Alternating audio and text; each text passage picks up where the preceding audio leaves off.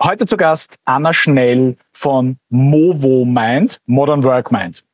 Ja, eine spannende Reise heute, die wir mit Anna Schnell äh, von Movo Mind unternommen haben.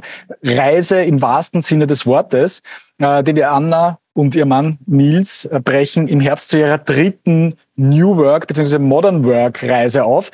Warum begriff, nehme ich jetzt diese zwei Begriffe gleichzeitig in den Mund? Ähm, weil sie uns nämlich einen guten eine gute Unterscheidung gegeben hat, was für sie den Begriff Modern Work und New Work ausmacht. Und dann nimmt sie uns eben auf besagte Reise mit. Sie hat uns nicht nur verraten, wie man New Work von Modern Work unterscheidet, sie hat uns auch verraten, wie dieses Thema global in verschiedenen Ländern, Unternehmen und Kulturen aufgefasst wird und wie unterschiedlich tatsächlich der Zugang von unterschiedlichen Unternehmen ist, aber auch was viele Länder vereint oder eigentlich uns alle fast global vereint. Dabei sind wir auf kleinere Unternehmen, große Unternehmen und natürlich auch allgemein auf ihre Modern Work Tour näher eingegangen. Die beiden haben über zehn Jahre Erfahrung im Bereich New Work und Modern Work und können daher äh, einiges über das Thema erzählen.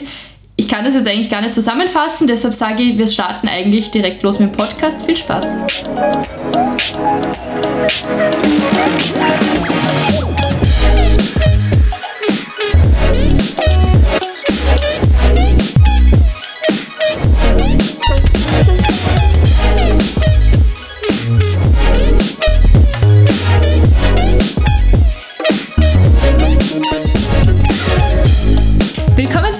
Talent for Glory Podcast. Heute haben wir keine weitere Solo-Folge für euch, sondern tatsächlich wieder einen wirklich coolen Gast bei uns.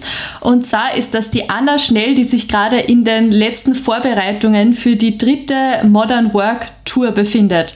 Hallo Anna, freut uns sehr, dass du da bist.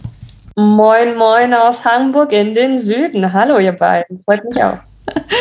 Hallo. Aber das beantwortet gleich meine wichtigste Frage. Wo bist du gerade? Das heißt, du bist gerade in Hamburg und nicht irgendwo auf Reisen, was ja nicht so selbstverständlich ist bei dir, muss man so sagen, nicht? Ganz genau. Deswegen ja auch das Moin Moin. Äh, unsere Wahlheimat, wenn wir in Deutschland sind, ist Hamburg. Mhm. Ähm, ja, du, für alle, die dich noch nicht kennen, mit der Frage starten wir eigentlich immer in den Podcast. Wer bist du? Was machst du? Warum machst du das, was du machst? Gib uns mal einen kurzen Überblick über die Person aller schnell und was ihr alle schon so erlebt habt auf euren Wegen zum New, New Work.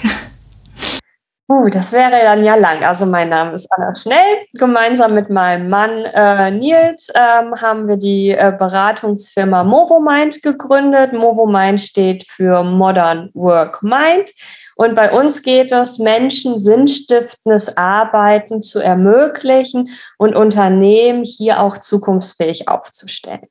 Ähm, das machen wir mit äh, modernen Methoden, also New Work Hacks ähm, oder eben auch agilen äh, Projektmanagement-Methoden.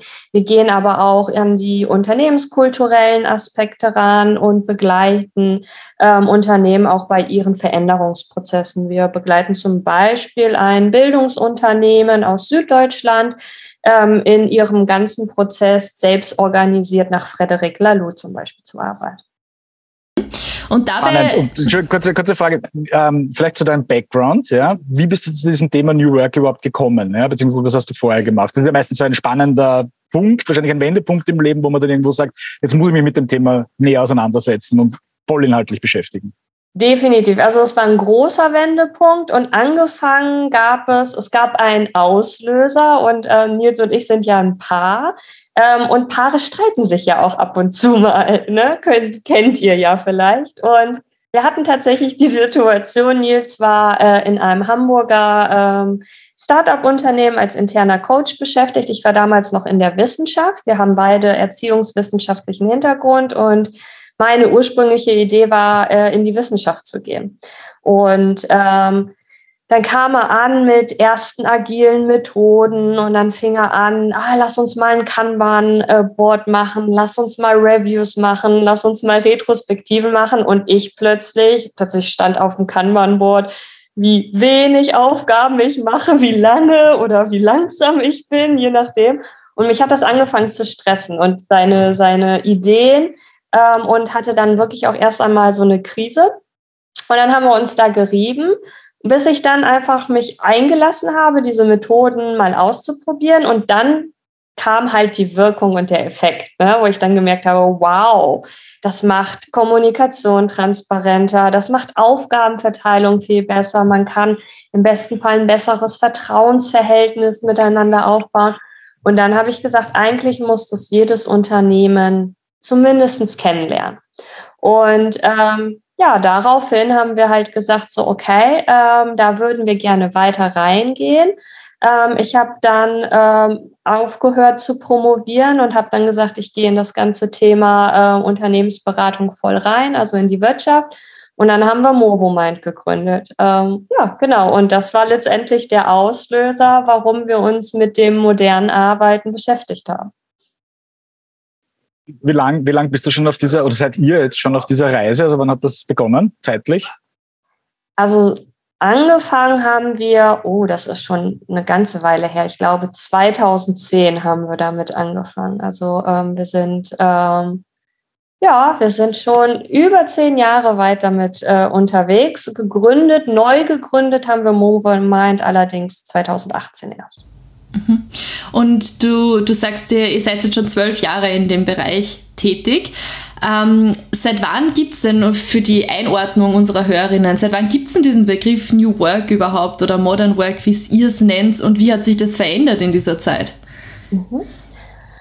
Also ich, ich gehe immer von dem ursprünglichen ähm, Konzept von Friedhof Bergmann aus. Das heißt, in den 70ern, 80ern ähm, hat er dieses Konzept damals in Flint in den USA entwickelt, äh, bei General Motors. Und seine Idee war ja quasi die normale Erwerbstätigkeit aufzurütteln, dass wir eben mit dem Leitspruch, was willst du eigentlich wirklich, wirklich, ähm, einfach mal gucken, wie werden wir eigentlich nach unserer Berufung oder nach unserer Leidenschaft ähm, geformt, um Arbeit ähm, zu tätigen. Und ich glaube, das war für mich oder das ist für mich der Anfang von New Work. Und ich glaube, seitdem und dann in den 90ern ging, ging da so eine Welle dann wieder runter. Ähm, war das schon ein Thema, aber ein sehr spezielles Nischenthema. Ähm, und ich vermute, dass so in den Tausendern, 2000ern ging das dann wieder hoch. Da meinte Friedhof auch, also da schwappte das auch über ähm, nach, ähm, nach Europa, beziehungsweise mehr im deutschsprachigen Bereich. Ähm, und seitdem ist allerlei passiert. Ne? Also ähm, seitdem, dadurch, dass er erstmal ja einen sehr vagen Ansatz formuliert hat mit New Work, haben natürlich dann Leute weitergedacht und geschaut. Und ähm, wenn man sich das zum Beispiel New Work Barometer von dem Carsten Schermuli anguckt, dann guckt, äh, fragt er ja immer, was bedeutet das? Ne? Aus einer psychologischen Sichtweise vom, vom Carsten ist es dann eher, da geht es um psychologisches Empowerment, also wie kriegen wir die Menschen wieder gestärkt ans Arbeiten und dann macht er mit Markus Fett ähm, die, die New Work Charter, wo natürlich auch nochmal andere Aspekte drin sind. Ähm, Friedhof ist so der Gründer, aber durch die Wahrheit ähm, vielleicht ein bisschen in den Hintergrund geraten. Und ähm, ja, und vor der Pandemie war es häufig die Gestaltung von Arbeitsplätzen. Ne? Ähm, und jetzt mit der Pandemie ist es viel stärker noch, ähm, laufen die Begriffe Flexibilisierung von Arbeitsplatz und Arbeitszeit damit rein. Aber aus meiner Perspektive ist New Work eigentlich viel, viel mehr. Und ähm, wir sind ja auch auf Modern Work Tour gegangen, um eben weltweit zu fragen, wie wird eigentlich modern gearbeitet. Und eine Frage darin war auch, kennt ihr eigentlich den Ansatz New Work? Und ähm, sobald wir von Deutschland, Österreich, Schweiz, als wir den deutschsprachigen Raum verlassen haben, war eigentlich die Bekanntheit des New Work-Ansatzes ging gegen Null. Also weltweit ist dieses Konzept New Work eigentlich sehr, sehr wenig ein Begriff. Aber ganz kurz, kann, dass ich dich da ganz kurz unterbreche, auch in den USA, wo es ja ursprünglich eigentlich entwickelt wurde, weil da war es ja auch eine Zeit lang. Nee, da sind wir ja noch nicht gewesen. Wir mussten ja unterbrechen, die Modern Work. Ach so, okay, okay, okay. fahren okay. wir in, äh, nach Amerika quasi. Ähm, also das kommt noch, da werden wir dann gucken. Soweit ich weiß, ähm, bisheriger Stand in den USA ist es noch ein Begriff, aber auch recht nischig. Ähm, in Spanien ist es wohl ähm, Begriff und halt bei uns äh, im, in, im Dachraum ist es äh, viel mehr Begriff. Aber international spricht man viel mehr von Modern Ways of Working oder Future of Work. Ähm, und darin wird ähm, nicht nur Purpose gefasst, sondern eben auch andere Aspekte. Also wir haben zum Beispiel ganz viele Unternehmerinnen und Gründerinnen kennengelernt, die ähm, aufgrund eines Diversity-Gedankens zum Beispiel gegründet haben, um eben Einfluss zu nehmen in ihren Ländern, um Arbeiten für Frauen zum Beispiel ähm, ja leichter zu machen, stärker zu machen oder ähm, der ganze Sustainable-Ansatz, also Nachhaltigkeitsansatz, um eben ja nachhaltiges Wirtschaften ähm, auch in Ländern, wo man es vielleicht nicht unbedingt erstmal vermutet, eben auch weiter an, auf die Agenda zu schreiben und den Leuten eben einen größeren Zugang ähm, zu ermöglichen. Und das ist auch letztendlich das, was wir unter Modern Work fassen. Also New Work ist ein Teil von Modern Work, denn da geht es eher um das Purpose, dieses Sinnhafte. Sinn ist ein starker, starker Treiber weltweit. Also alle Gründer, Unternehmerinnen, die wir kennengelernt haben auf unserer Modern Work Tour, hatten häufig einen sehr ausgeprägten Sinn für das, was sie tun ähm, und waren dadurch erfolgreich. Aber wie gesagt, es zählen auch noch andere Aspekte rein. Deswegen haben wir gesagt, okay, es ist nicht New Work, es ist Modern Work, weil wir erweitern den Begriff. Ähm, und ähm, ich fand es immer schwierig. Ich habe mich auch mit Friedhof immer mal wieder angelegt dazu, dass ähm, dieses er erstens, wenn ich New Work höre, konnotiere ich ja auch damit, es gibt Old Work. Und dann kriege ich gleich sofort irgendwie so eine Bewertung da rein. Und das fand ich ähm, zum einen schwierig. Deswegen habe ich gesagt, Modern Work, ne, bei Moderne kann sich das auch weiterentwickeln, weil jeder Ansatz hat irgendwie seinen Zeitgeist. Und, ähm, und letztendlich auch ähm, steht New Work ja für ein Konzept, was abstrakt oder sagen wir mal freiheitsphilosophisch im ersten Augenblick ist. Ähm, und wir sagen bei Modern Work, dieses wirklich, wirklich wollen ist schön, aber das wirklich, wirklich tun gehört dazu. Und ähm, dementsprechend versuchen wir das halt nochmal viel stärker in eine Praxis zu übertragen, mit halt zum Beispiel diesen Modern Work-Prinzipien, die wir bisher erarbeitet haben. Mhm. Das ist sehr spannend. Da waren jetzt so viele Dinge dabei. Ich glaube, wir müssen das mal ein bisschen auseinanderklauen. Ja, ich meine, nein, nein, schon, ich meine, das war ein gutes, es war ein gutes, umfassendes Bild. Ja, ich, ich denke, ähm, vielleicht einmal kurz retrospektiv noch einmal zu den Beginnen. Ja, so Ende der 70er, Anfang der 80er Jahre, äh, als Friedhof Bergmann ja diesen Begriff in Flint geprägt hat, da begann ja eine Krise, eine Automobilkrise. Ja, und wie so oft ist es ja so, dass aus Krisen neue Dinge entstehen und neue ähm, ähm, Möglichkeiten entstehen. Schauen wir uns die letzte Krise an, die letzten zweieinhalb, drei Jahre fast schon. Ja, ähm, na, zwei Jahre sind es jetzt, zweieinhalb Jahre. Ähm, ähm, man verliert irgendwie das Zeitgefühl, muss ich, muss ich sagen, ja, wie lange das jetzt eigentlich schon alles geht. Ähm, auf jeden Fall, aber da ist ja sehr viel passiert. Ja, das war ein, ein wahnsinniger Beschleuniger von vielen Entwicklungen. Jetzt denke ich aber trotzdem auch aus den aus den Umfelden und, und mir gefällt das sehr gut, dass du gesprochen hast äh, von der Old Work und New Work. Es gab ja eben auch den Begriff der Old Economy, New Economy und das passt ja irgendwie, das läuft ja irgendwie sehr parallel, wenn man sich das anschaut. Jetzt wird der Begriff nicht mehr so inflationär genutzt wie vielleicht noch vor 20 Jahren, also Old Economy, New Economy. Aber wenn man sich das anschaut, dass diese äh, vermeintlich Old Economy Unternehmen, ja, die sich ja trotzdem einem ständigen Wandel irgendwie unterziehen müssen, für die jetzt New Work bedeutet, dass man eben mal einen Homeoffice-Tag pro Woche hat oder zwei, ja, und mal äh, in einem Zoom-Call an einem Meeting teilnehmen darf, ja, und das Ganze eigentlich technisch oder technokratisch eigentlich geprägt ist, anstatt tatsächlich ähm, ja, vielleicht äh, philosophisch. Ja, du hast den Begriff Purpose gebracht, ja, mit dem wir uns ja im Employer Branding auch wieder sehr stark beschäftigen, weil wenn wir jetzt in, in Gen Z, Gen Z ja, äh, Menschen suchen und das sieht man eben auch sehr stark bei Unternehmen, welche Mitarbeiterinnen können äh, und gewisse Unternehmen attraktivieren, dann hat das ja immer sehr stark natürlich mit dem Purpose zu tun. Und da wäre jetzt für mich die spannende Frage, um das vielleicht ein bisschen greifbarer zu machen. Hast du da tatsächlich, äh, man, man habt ihr wirklich, vielleicht mal kurz, kannst du mal kurz umreißen, in welchen Ländern ihr wart? ähm, auf eurer Reise und wie du da gesehen hast, so eine Tendenz, ja, du musst ja nicht jedes Land aufzählen, ja, aber vielleicht mal ganz grob, ja. Ähm, ich weiß, es waren so viele sonst.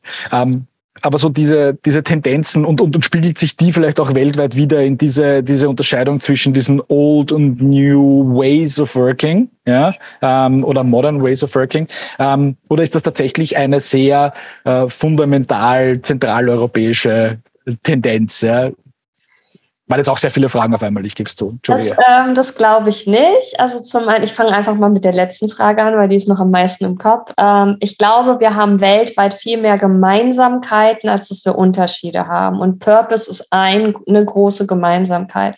Also immer wenn jemand und da konnte ich nicht irgendwie unterscheiden. Also wir haben in jedem Land, ob es nun Kasachstan war oder Ruanda oder Namibia oder Australien, wir haben überall Menschen kennengelernt, die Arbeit anders gestalten wollten, die gesagt haben, okay, das darf anders funktionieren.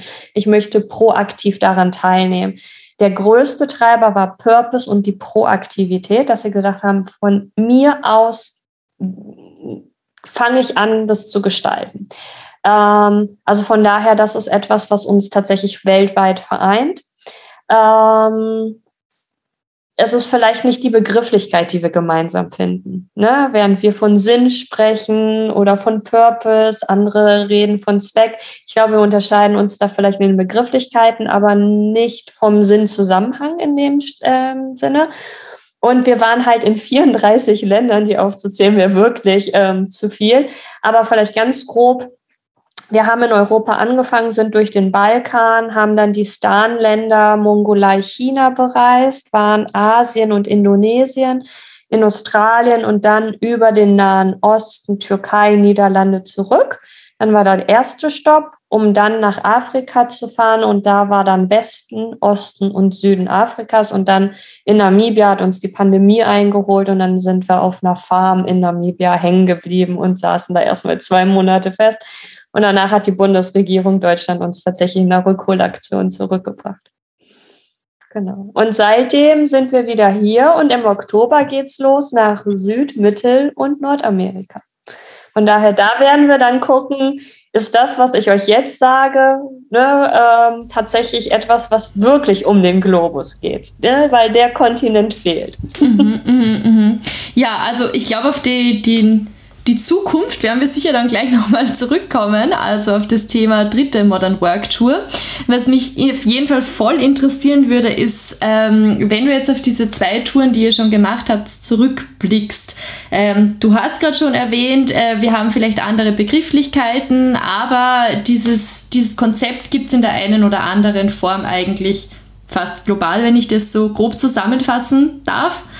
Ähm, Gab es irgendwelche Überraschungen auf der Tour, wo in, in irgendwelche Anekdoten, äh, Geschichten, die dir jetzt speziell im Kopf geblieben sind, wenn du das erste Mal mit jemandem in dem Land gesprochen hast und das Thema Modern Work angesprochen hast? Oder ich, ich glaube, ihr beratet ja auch teilweise Kundinnen dann in den jeweiligen Ländern. Äh, wie war so die erste Reaktion auf dieses Thema? Ähm, vielleicht kannst du da ein bisschen aus deinem Nähkästchen plaudern. Ganz unterschiedlich. Ähm, wir haben vor allem so in den Stan-Ländern, Kirgistan, Kasachstan, ähm, haben wir eher so Bubbles gefunden. Also wir sind in Almaty, in der ehemaligen Hauptstadt von ähm, Kasachstan, sind wir in so einen, ähm, so einen Plattenbau rein und sind hochgefahren auf den 13. Stock und sind dann ausgestiegen und da war ein Coworking Space. Der hätte in San Francisco oder in Tel Aviv stehen können. Aber da drüber und darunter war halt nichts mehr. Es war halt dann quasi nur diese Bubble. Und da haben die Leute eben auch crossfunktional und übergeordnet gearbeitet an verschiedenen äh, Punkten. Ähm, das war natürlich total erstaunlich. Ähm, aber da ist halt die die Bewegung noch kleiner, die haben es ein bisschen schwerer und auch äh, die Rahmenbedingungen sind schwerer. Ähm, wenn ich aber zum Beispiel nach Kigali, der Hauptstadt von Ruanda, äh, mal springe, ähm, da ist das durchaus ein Begriff, beziehungsweise da wird modern gearbeitet. Da in Ruanda kann man zum Beispiel innerhalb von vier Tagen ähm, sein Business anmelden. Das ist schneller als äh, in der Schweiz oder in den Niederlanden. Also das ist wirklich äh, enorm, welche Rahmenbedingungen geschaffen worden sind. Und, ähm, und Australien ist für mich deswegen so ein Paradebeispiel, ist, weil die haben nicht nur, dass sie ihre Arbeit, weil es denen dort auch gut geht, äh, sich so gestalten können und vielleicht dadurch auch noch mehr einen größeren Zugang haben zu dem ganzen Thema, aber die sind auch so von, von ihrem Lifestyle sehr viel entspannter. Ach, ich gehe dann vor der Arbeit einfach nochmal surfen ähm, und äh, sehe zu, dass ich das gut ähm, eben in, in eine Ausbalancierung für mich und mein Leben ähm, bekomme. Und ähm, das war jetzt nicht großartig erstaunlich, aber zu sehen, wie unterschiedlich ähm, auch die Länder eben mit ihren Rahmenbedingungen umgehen können, das war, ähm, das, das war natürlich toll. Dementsprechend haben wir auch tolle Unternehmen und Unternehmerinnen kennengelernt. Und was mich aber zum Beispiel sehr im Nahen Osten und auch äh, in den Balkanstaaten sehr überrascht hat, war, ähm, dass häufig Startups gesagt haben, wir hätten ein Funding bekommen, wir hätten aus Europa oder aus den USA Gelder bekommen, dann hätten wir aber dahin gemusst. Und unser Unternehmen gibt es dann in den USA 30 Mal. Ja? Hier bei uns zu Hause, in unserer Community, können wir einen viel größeren Einfluss nehmen, ne? den berühmten Impact.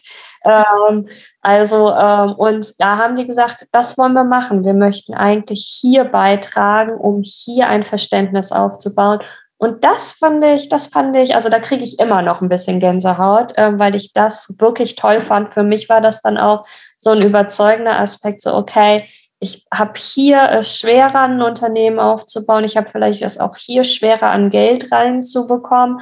Und ich habe schwerer, hier an die Talente ranzugehen. Das ist ja für euch auch interessant.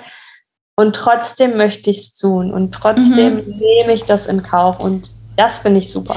Da muss ich sofort was nachfragen noch, ähm, weil du jetzt gesagt hast, Startups. Ähm, und mich treibt auch ein bisschen diese Frage um, ähm, wie Startups, die jetzt gerade gegründet werden und jetzt in den nächsten Jahren noch gegründet werden, ähm, ob ob man da irgendwie eine Tendenz sehen kann, dass in diesen vor allem das Thema Purpose und eben auch alles, was damit zusammenhängt, also es jetzt Nachhaltigkeit, sozial sinnstiftende Arbeit und so weiter und so fort, ob man da eine Tendenz sieht, dass die, die jetzt, die Startups, die jetzt in den letzten, sagen wir, fünf Jahren gegründet wurden, nochmal mehr diesen Fokus haben als vielleicht Startups, die zwischen 2010 und 2015 gegründet wurden, beziehungsweise auch im Vergleich zu, zu größeren Unternehmen, ob ähm, ich glaube, bei den größeren ist jetzt nur so meine Beobachtung, ist halt ähm, das ein stärkerer, längerer Prozess, dass man da hin möchte und auch das ein bisschen schwieriger ist, kommunikativ das in alle Ebenen quasi runterzubrechen und dem jeden einzelnen Talent seinen Sinn quasi zu geben. Ähm, aber wie gesagt, bei, vor allem im Startup, da habe ich schon so viele Gespräche darüber geführt, ob es jetzt quasi äh, das Sinnthema ist, warum dann auch die Talente dorthin gehen oder wa was ist es genau, warum auch Talente in die Startups gehen. Sieht man da irgendeine Tendenz aus deiner Perspektive? Ich finde das eine total gute und spannende Frage. Mir ist kein, kein großer Unterschied aufgefallen. Das ist so aktuell mein Stand. Ich glaube aber, der Umgang damit ist ein anderer. Also die Startups, die jetzt gegründet werden oder in den letzten zwei, drei Jahren gegründet worden sind, ähm, haben es natürlich noch mal einfacher. Jetzt eine Holokratie. Wir haben die Sachen, die Konzepte größer durchdacht. Es gibt schon viel mehr Unternehmen, die das auch schon ähm, machen, wo man sich vielleicht Beispiele holen kann. Ich finde äh, Escosia oder Einhorn ähm, fantastische ähm, Beispiele für eben, wo, wo eben ähm, Verantwortung ins Unternehmen, die Unternehmensstruktur gebracht wird oder Viva Con Aqua, die sich eher als Vereinsstruktur nehmen. Also es gibt da schon mehr und dadurch ist es vielleicht einfach, ist die Aufmerksamkeit größer bei den Unternehmen.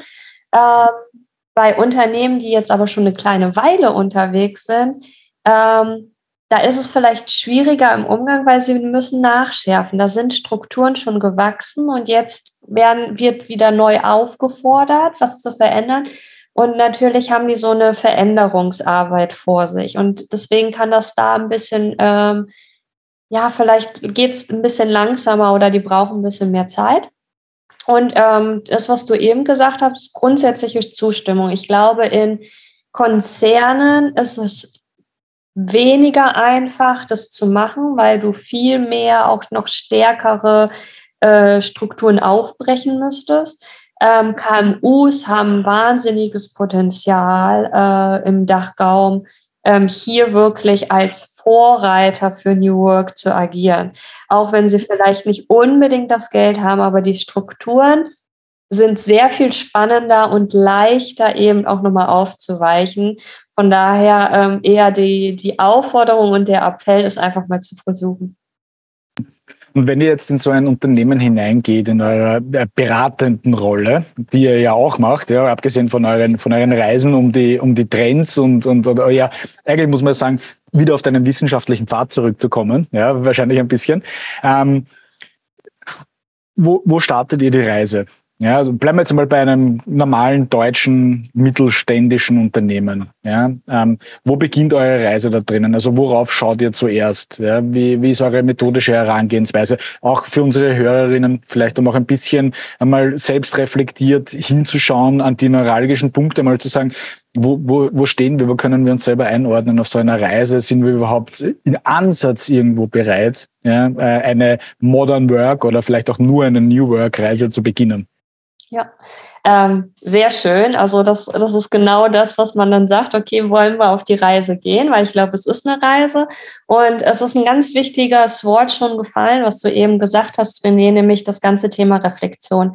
Ähm, es geht darum, sich selber zu reflektieren, also eine Selbsteinschätzung zu machen und eine Fremdeinschätzung ähm, zu bekommen. Ähm, und genau das bieten wir als Status quo am Anfang an. Also das heißt, es gibt ähm, A, kommen wir nur rein auf Anfrage. Also wir machen, wir gehen nicht irgendwo hin und sagen, hey, du bräuchtest eigentlich. Ähm, das ist so das Erste, ähm, sondern wir kommen nur auf Anfrage und dann nehmen wir auch vielleicht erstmal den Inhalt der Frage und gucken dann, okay, was ist denn der Stand? Seid ihr bereit, eine Selbsteinschätzung zu machen? Und seid ihr bereit, auch eine Fremdeinschätzung zu bekommen? Ähm, und dann ähm, wird das auch äh, begleitet durch uns gemacht. Und wir haben vor allem diese Aufteilung zwischen dem Explorer, Performer und Shaper. Das heißt, wir ordnen die Leute nach der, ähm, nach der Fremd- und Selbsteinschätzung, ordnen wir sie ein Seid ihr eigentlich Explorer? Ähm, wollt ihr erstmal anfangen und mal experimentieren? Dann geht man natürlich anders vor, wenn wir erstmal Experimentierräume, vielleicht auch Skeptiker nochmal sprechen müssen, die Leute informieren müssen. Seid ihr aber vielleicht schon Performer, das heißt, ihr habt schon bestimmt äh, Sachen. Wie könnt ihr das adaptieren, damit es in eure Unternehmenskultur passt, damit die Leute es wirklich nicht nur ein Jahr lang machen, sondern wirklich integrieren ihre Arbeit? Oder seid ihr schon Shaper? Und dann geht es vielmehr darum zu gucken, wie könnt ihr eigentlich das Wissen über neue Arbeitsweisen auch an andere weitertragen. Und dementsprechend arbeitet man ja auch anders in der Beratung, aber auch in dem Veränderungsprozess. Ähm, und das ist der Ersteinstieg, dieser, dieses Spannungsfeld einfach mal aufzumachen und zu gucken, wo sortieren sich die Leute ein und dadurch dann aber auch das Commitment zu schaffen. Möchtet ihr das machen, das können wir hier anbieten, ähm, weil die Einschätzung ähm, da und da unserer Meinung nach liegt. Genau, und ähm, wenn da dann eine Zusammenarbeit gewollt ist, dann starten wir auch. Ich finde das sehr schön, ja, dass man im Einstieg, ja, man kann ja mal annehmen, wenn ihr beauftragt werdet oder reingeholt werdet, so wie du es ausgedrückt hast, dass dann eigentlich schon ein gewisses Mindset vorhanden ist. Aus meiner eigenen Erfahrung in meinem Bread and Butter Beruf, ja, wenn es um Sales und Marketing Problemstellungen geht, gibt es irgendwo ein Problem. Ja, ähm, das bedeutet aber noch lange nicht, dass das Mindset top-down äh, gegeben ist. Zwei Fragen an dich. Das eine ist, mit welcher Problemstellung holen euch die Leute rein? Und Punkt zwei, wer holt euch rein? Also ist das wirklich die Konzern- oder die Unternehmensspitze oder ist das eine Ebene drunter? Wo, wo, wo entsteht dieser, dieser Pain? Ja, und, und wie kommt er dann von oben rein?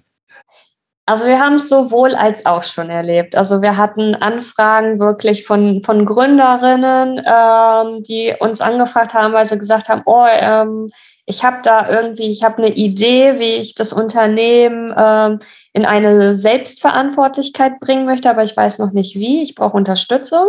Und dann haben wir erstmal klein angefangen und haben erst das Gründerinnen-Team äh, gecoacht, um es dann peu à peu quasi auf das äh, Unternehmen zu übertragen. Aber wir hatten genauso, haben wir auch ähm, in unseren Beratungen und vor allem auch in der Begleitung, arbeiten wir ganz viel mit Teams und von denen kommt häufig eben dann auch neue Ideen, neue Ansätze, die man dann aber nach oben transportiert beziehungsweise auch kommuniziert.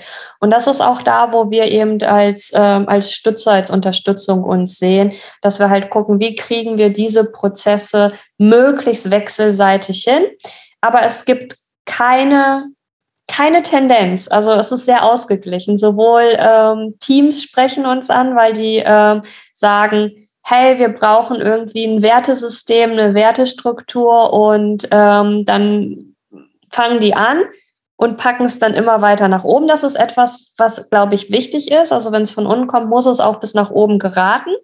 Und umgekehrt, und wenn es von oben kommt, muss auch die Bereitschaft bestehen, es eben bis ans Ende herunterzutragen. Ähm, oder halt, wenn zum Beispiel dieses Oben und Spitze nicht mehr besteht, ähm, einfach auch zu gucken, wie können die Leute auch tatsächlich Selbstverantwortung oder Verantwortung übernehmen. Denn ähm, so ein Beispiel mit dem, äh, mit dem Unternehmen, ähm, was sich nach Frederic Laloux selbst organisiert, ist es ja mit einer Freiheit kommt immer auch eine weitere Spannung, nämlich die Übernahme von Verantwortung. Und ähm, jetzt sagt man so, ach, das sollen natürliche Hierarchien sein, aber ähm, vielleicht bin ich gerade Teammitglied, stelle fest, oh, ich bin die kompetenteste Person äh, für dieses Projekt und plötzlich habe ich Führungsverantwortung. Ne? Ähm, das, ist, das ist nicht leicht. Ähm, das, ist, das ist schwierig. Und ähm, die Leute hier zu begleiten, ist eine Aufgabe. Das machen wir sehr häufig. Und ähm, Anfragen, ja, wo entsteht Pain? Einmal aus einer Unsicherheit. Ich glaube, eins, was euch ähm, sehr bekannt sein äh, sollte, ist, okay, mein Unternehmen ist nicht mehr attraktiv genug. Ich kriege nicht die richtigen Leute rein. Wie kriege ich die richtigen Leute rein? Ähm, dann ich möchte zum Beispiel mehr Verantwortung abgeben. Ich möchte mich als Gründerin zum Beispiel viel mehr wieder auf die strategischen Sachen konzentrieren. Wie kann ich das machen? Ähm, na, um, andere Dinge sind ähm, vielleicht so, ach, der Markt hat sich jetzt so verändert, wir haben vielleicht eine Krise oder ähm, sehr klassisches Beispiel muss man ja jetzt nach der oder während der Pandemie sagen, wie bringen wir Homeoffice und äh, Arbeiten am normalen Arbeitsplatz in ein gutes Miteinander. Ähm, das sind so, so ein paar von den vielfältigen Fragestellungen oder Pain Points, ähm, wie du René es eben gesagt hast, ähm, die wir an den Stellen bedienen. Äh, sehr schön. Also das sind so viele Themen, ähm, die äh, jetzt auch meinen, meinen täglichen Arbeitsalltag betreffen, jetzt sowohl in meinem Unternehmen als auch in der Zusammenarbeit mit Kundinnen. Ich finde diesen, diesen Teil der, der Selbstverantwortung und damit einhergehend aber auch anderer Pflichten einen sehr spannenden. Ja. Und ich glaube, ähm, ich, ich kenne das auch äh, aus meiner Truppe. Es gibt viele äh, Personen, die natürlich gerne ähm, mehr Freiheiten hätten. Ähm, wir haben zum Beispiel, wir haben ja bei uns im Unternehmen ausschließlich Homeoffice, ja, also jeder arbeitet immer von zu Hause. Ähm, ist auch der Pandemie geschuldet irgendwo ein bisschen ähm, und hat mir immer ermöglicht, in Salzburg zu leben, nicht mehr in Wien. Aber ähm, das Thema ist, damit geht halt auch ein, eine wahnsinnig größerer Teil Verantwortung und Vertrauen einher. Ja, und ich glaube, da ist es natürlich jetzt, jetzt komme ich wieder zurück zu diesem äh, sehr unsäglichen Old Economy, New Economy Thema, ja, wo es halt ein sehr starkes Micromanagement getriebenes Thema gab, ja, dass man halt dann einfach mal aufbrechen und loslassen muss. Also ich glaube, dass da auch sehr viel Persönlichkeitsbildung erforderlich ist. Ja. Ähm, ich weiß nicht, welchen Teil ihr davon übernehmt ähm, oder ob ihr dann sagt, okay, da müsst ihr euch jetzt wirklich äh, Leute suchen, die mit euch tagtäglich wirklich an euren ähm, ich nenne es jetzt fast Persönlichkeitsveränderungen irgendwie arbeiten. Aber ich denke, dass das schon auch ein, ein wesentlicher Bestandteil ist. Also sehr schön, das auch irgendwo auf den Schirm zu bringen, dass das, dass das äh, auch ein, ein großes Thema ist. Ja, wobei es auch unterschiedliche Bedarfe gibt. Also wir haben ähm, zum Beispiel ähm, da auch ähm, fahren wir zwei Ansätze. Also es gibt den Ansatz, wo wir wirklich intensiver da sind ähm, auch vor Ort zum Beispiel sind oder remote ähm, intensiver begleiten. Und dann gibt es aber auch Unternehmen, ähm, die ganz bewusst sagen so, okay, wir brauchen so Inspiration und ihr kommt immer mal wieder und dann setzen wir aber für uns selber um, weil wir damit dann erst eine Kultur des Miteinanders erschaffen. Und das finde ich auch sehr sinnvoll. Ne? Also es geht mir schon darum, in diesem traditionellen Coaching-Gedanken, ähm, mich irgendwann natürlich überflüssig zu machen. Ne? Das Unternehmen darf nicht abhängig vom Berater werden. Dann wird es schwierig. Mhm. Wenn wir jetzt den Blick in die Zukunft werfen, ähm, ihr brecht im September auf, richtig? Im Oktober. Mhm. Oktober, okay, noch ein bisschen mehr ich Zeit. heute die Wohnung gekündigt zum Beispiel. Okay, also jetzt muss es dann losgehen. Ja, jetzt muss es dann ähm, Wie lange seid ihr da unterwegs? Also ich vermute, dass wir zwölf Monate mindestens unterwegs sein werden. Okay, wow. Weil in der Vergangenheit auch, also bis auf das Pandemie natürlich bedingte Vorabende, aber es war die erste Tour auch um die zwölf Monate? Die war zwölf Monate, mhm. genau. Und in Afrika waren wir dann, ja, äh, bis wir dann zurückgeholt wurden, fünf Monate. Okay. Ähm, bei der dritten Tour jetzt, wie kann man sich das vorstellen? Wie geht sie an die ganze Sache ran? Weil, soweit ich weiß, ihr seid ja die Einzigen eigentlich, die so eine Modern Work Tour um die Welt machen. Und ich finde es wirklich total wertvoll, weil man eben immer wieder die Frage hat, was können wir aus anderen Ländern lernen, ähm, in allen möglichen Bereichen.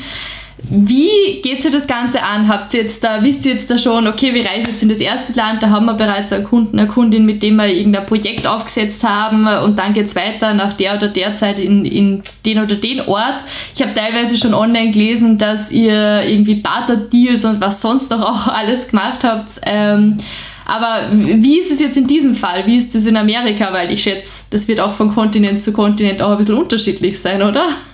Vermutlich. Ähm, also wir haben immer so ein paar Aspekte, die wir ähm, ganz wichtig finden. Also zum einen, ähm, wenn das ums Zeitliche geht, arbeiten wir in Horizonten quasi, dass wir halt eben gucken, wir haben eine bestimmte Vorstellung, wie lange bleiben wir, aber ganz viele Sachen ergeben sich erst direkt vor Ort. Ähm, im, also in Albanien wollten wir zum Beispiel zehn Tage bleiben, sind einen ganzen Monat geblieben, ähm, weil es so spannend war. Ne? Ähm, also da gucken wir immer, dass wir die Flexibilität mit drin haben und wir formulieren das eigentlich auch. Also ne, wenn wir sagen, ähm, dieses Mal starten wir ja in Brasilien, wir werden danach nach Uruguay, dann werden wir schon sagen, wir sind voraussichtlich dann und dann da. Aber wenn sich herauskristallisiert, dass äh, in Brasilien, in Sao Paulo zum Beispiel, ganz viele spannende Dinge passieren, ähm, dann ähm, kündigen wir das an, so, ach, es verzögert sich, wir kommen später. Das war bisher nie ein Problem. In Afrika zum Beispiel so gar nicht, ähm, weil die dann eher gesagt haben, wenn wir im Vorfeld gefragt haben, ja, wann seid ihr da? Ja, in zwei Monaten. Boah, ey, sag Bescheid, wenn du in der Stadt bist, dann können wir was ausmachen. Also da waren so ganz unterschiedliche auch äh, kulturelle Aspekte, die da mit drin ähm, laufen. Und wir machen es häufig so, dass wir zum einen natürlich jetzt, ähm, also das haben wir vorher auch schon gemacht, in unserem Netzwerk fragen. Ähm, das ist natürlich jetzt noch internationaler geworden und ihr kennt das ja, ne? Der kennt den, der in dem Land den kennt und der macht eine coole Aktion oder arbeitet in irgendeinem coolen Unternehmen. Ähm, das ist so das eine. Ähm, dann wird es auch wieder ganz klar, das ist natürlich die unschönste beziehungsweise die anstrengendste Variante, Kaltakquise machen, also Unternehmen tatsächlich anschreiben, die wir spannend finden, ähm, wo wir aber vielleicht noch keinen Kontakt haben und ähm, dann quasi das Weitergeben und Weiterreichen vor Ort. Wenn wir vor Ort sind, die Leute kapieren, was wir machen, ne? und dann also, ah, okay, cool, dann müsst ihr noch den und den kennenlernen. Und so haben wir zum Beispiel, sind wir über eine Hoteldirektorin in der Mongolei, die wir gecoacht haben, Ähm, Barter-Deal war zum Beispiel, dass wir sie coachen und wir kriegen eine Woche ähm, eine Suite bei ihr im Hotel. Ne? Hätten wir sonst auch nicht gemacht. Und sie aber kannte ähm, den mongolischen Fernsehsender und der hat wiederum ein Start-up innerhalb des Senders gegründet für das erste englischsprachigen Sender in der Mongolei. Und dann sind wir dorthin zum Team und irgendwann sind wir tatsächlich auch im mongolischen Fernsehen gelandet. Also ähm, total abgefahren. Also genau solche Sachen ergeben sich dann halt auf der Reise. Ähm, und im Vorfeld kann man natürlich so seine, seine Rahmen stecken. Ich finde es total faszinierend, weil eben auf der einen Seite ist da total viel Organisation dahinter und auch Erklärungsbedarf, weil ihr eben eigentlich die ersten einzigen Sets, die sowas machen. Ähm, aber auf der anderen Seite ist es auch total spannend, weil sowas kann man eigentlich nicht vorplanen, was du jetzt gesagt hast. Also äh, nur im Rahmen, genau. Genau. War, war, das dieses Reisen, war das schon immer einfach eine Leidenschaft von euch beiden, dass ihr gesagt habt, okay, wir verbinden das jetzt, weil was passt besser dazu als Modern Work? Das muss irgendwie gehen. Oder wie ist es dazu gekommen eigentlich zur ersten Tour? Genauso. Also mhm. ähm, ihr müsst wissen, ähm, wir sind, haben am gleichen Tag Geburtstag im gleichen Jahr. Nils ist sechs Stunden älter als ich. Und ähm, ihr könnt euch auch vorstellen, dass wenn man viele Jahre miteinander schon äh, verbracht hat, dass es nicht immer schön ist, seinen Geburtstag zu teilen. Und dann haben wir irgendwann beschlossen, so, ah, was machen wir denn? Ähm, und dann haben wir gesagt, okay, wir haben einen gemeinsamen Tag, Nils kriegt seinen Tag und ich krieg einen Tag. Und damit waren wir aber drei Tage mit Geburtstag beschäftigt. Und dann haben wir gesagt, okay, das müssen wir, äh, da machen wir irgendwas. Und wir sind dazu übergegangen, dass wir Städtereisen in Europa gemacht haben. Und dann hieß es so, ah, ihr fahrt nach Barcelona, ah, da kenne ich jemanden von Skyscanner, ah, ihr geht nach Budapest, ah, okay, ähm, geht mal zu Presi. Und ähm, das haben wir dann gemacht und wir haben immer tolle Interviews geführt, wir haben selber Trainings bekommen, wir haben Trainings gegeben. Und dann saßen wir auch irgendwann dann beim Weißwein in Budapest und haben halt gesagt so, wow, das müssten wir echt internationalisieren, das ist cool, das macht richtig Spaß. Und dann haben wir wirklich unsere beiden Leidenschaften, das Arbeiten und das Reisen miteinander verknüpft und daraus ist die Modern Work Tour entstanden. Nimmt sie Leute mit? also du kannst auf jeden Fall Teil äh, der Modern Work Tour werden. Wir suchen immer noch nach Medienpartnern, aber auch nach Partner-Sponsoring. Und ähm, ja, klar, also du kannst uns zwischendurch besuchen, auf jeden Fall. Das wäre nämlich meine nächste Frage.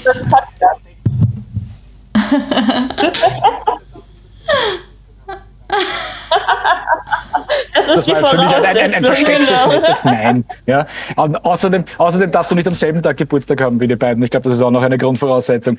Ähm, ich, ich, ich hätte noch eine inhaltliche Frage zu euren Tätigkeiten in den Unternehmen. Ja, jetzt, ihr führt natürlich sehr viele Interviews, auch für eure äh, Buchprojekte, die man an dieser Stelle vielleicht mal erwähnen dürfen. Ja, ihr habt äh, das Buch schon rausgebracht, New Work Hacks, äh, und die Modern Work Tour wird, wurde auch veröffentlicht schon. Ja, jetzt werdet ihr wahrscheinlich in der dritten Reise auf einen, an einem dritten Buch arbeiten, ist jetzt meine, meine, meine Vermutung.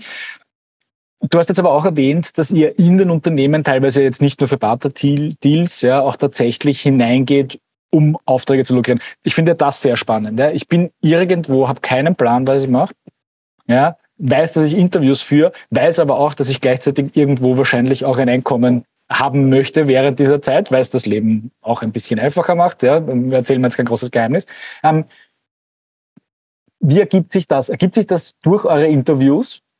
Oder ergibt sich das parallel dazu? Sowohl als auch. Also auch da wieder, ähm, da darf man ja zweigleisig fahren. Ähm, wir haben natürlich ähm, schon vor der Pandemie angefangen, mit unseren Kunden hier aus Deutschland ganz normal die weiter zu begleiten, aber remote. Ne, ähm, war ein klarer Vorteil für die, als dann die Pandemie tatsächlich ausgebrochen ist, weil die wussten schon seit zwei Jahren, wie das funktioniert. Ähm, genau, also wir begleiten weiterhin. Wir arbeiten ja ganz normal weiter, ähm, während wir unterwegs sind. Und dann beides ist möglich. Also wir gehen zum Beispiel auch ähm, über Netzwerke, die wir haben. Also ähm, zum Beispiel ähm, der BVMW oder AHKs ähm, sind gute Netzwerkpunkte, wo man eben gucken kann, wo man einen Andockungspunkt in dem Land findet. Ähm, und ähm, über darüber lernen die Unternehmen uns kennen und manche sagen schon im Vorfeld, finden wir spannend, was könnt ihr anbieten? Oh, das brauchen wir gerade. Ähm, dann haben wir vielleicht schon vorher eine Buchung und häufig ergeben sich aber auch äh, dann direkt vor Ort etwas. Also wir haben zum Beispiel über die äh, über die DIHA, das ist so eine ähm, deutsche Industrie- und Handelskammervertretung in Albanien, ähm, haben wir so eine Afterwork-Veranstaltung gemacht. Und darüber, weil die uns da kennengelernt haben, es waren überwiegend Führungskräfte, die dort da waren, ähm, gab es dann wieder ein Folgetraining zum Beispiel. Also es ist beidseitig. Manchmal kommen wir schon, ah, wir haben hier einen Auftrag, manchmal kommen wir in ein Land, haben noch keinen Auftrag und dann arbeitet man je nachdem, ähm, wie, wie sich so ergibt. Das heißt, wenn es jetzt irgendwelche Unternehmen gäbe oder Leute, die Leute kennen, die Leute kennen in ähm, Amerika, die eben auf der Suche nach euren, was du jetzt beschrieben hast, euren Dienstleistungen, Unternehmensberatung und so weiter sind, die können sich jetzt eigentlich jederzeit bei euch melden, damit sie quasi da irgendwie nur einen Termin in der Tour bekommen. Genau, entweder die Unternehmen oder ihr habt eine Zweigstelle äh, mit eurem Unternehmen oder irgendwo ein Sidequarter, ähm, so dass wir da zum Beispiel die Kultur, die ihr hier habt, vielleicht auch mit übertragen können in ein anderes Land oder da mal Fragestellungen gemeinsam ähm, wälzen. Genau dafür ähm, können wir dann ähm, mitmachen und vor Ort sind wir ja schon. Das ist ja ein wesentlicher Vorteil. Wir sind ja eh da da können die Leute uns natürlich ähm, mitnutzen und mitdenken. Ich würde jetzt gern noch einen Schritt weiter gehen. Ähm, ich schaue nämlich auch auf die Uhrzeit ähm, und entsprechend ähm, würden wir, wird uns das sehr interessieren, wo siehst du die Reise, jetzt nicht nur eure Reise, sondern auch wirklich die Reise im großen Sinn in Bezug auf New Work und Modern Work. Wo siehst du das Ganze noch hingehen? Was ist deine Einschätzung? Natürlich, niemand weiß, was die Zukunft bringt, aber du hast ja doch jetzt schon sehr viel Erfahrung in den letzten Jahren sammeln können. Hast du da irgendwelche Visionen, Vorstellungen, wo soll es hingehen und wo denkst du, wird es hingehen? Also mein großer Wunsch wäre, dass wir viel stärker noch ähm, in diese Proaktivität gehen, dass wir nochmal viel stärker gucken, wie können wir eigentlich bestimmte Prozesse, bestimmte Strukturen proaktiv mitgestalten. Ähm, sowohl als Gründerin, aber auch als äh, Mitarbeitende, ähm, da wirklich einfach zu schauen, wie kann ich es eigentlich so gestalten mit mir, mit meinem Team, mit meinem Unternehmen, dass die Arbeit mich stärkt und nicht kaputt macht. Denn äh, wir verwenden so viel Kraft und so viel Zeit auf unsere Arbeit. Und ähm, ne, ich glaube, René, du hast eben gesagt, du führst noch auch einen Gesundheitspodcast. Das Thema Gesundheit ist so viel größer nochmal ähm, geworden. Warum nicht bei dem Thema anfangen, was uns tagsüber am meisten beschäftigt, nämlich unsere Arbeit? Wie können wir gesund bleiben und dass das, was wir tun, uns stärkt und nicht eher fertig macht, sowohl mental als auch körperlich?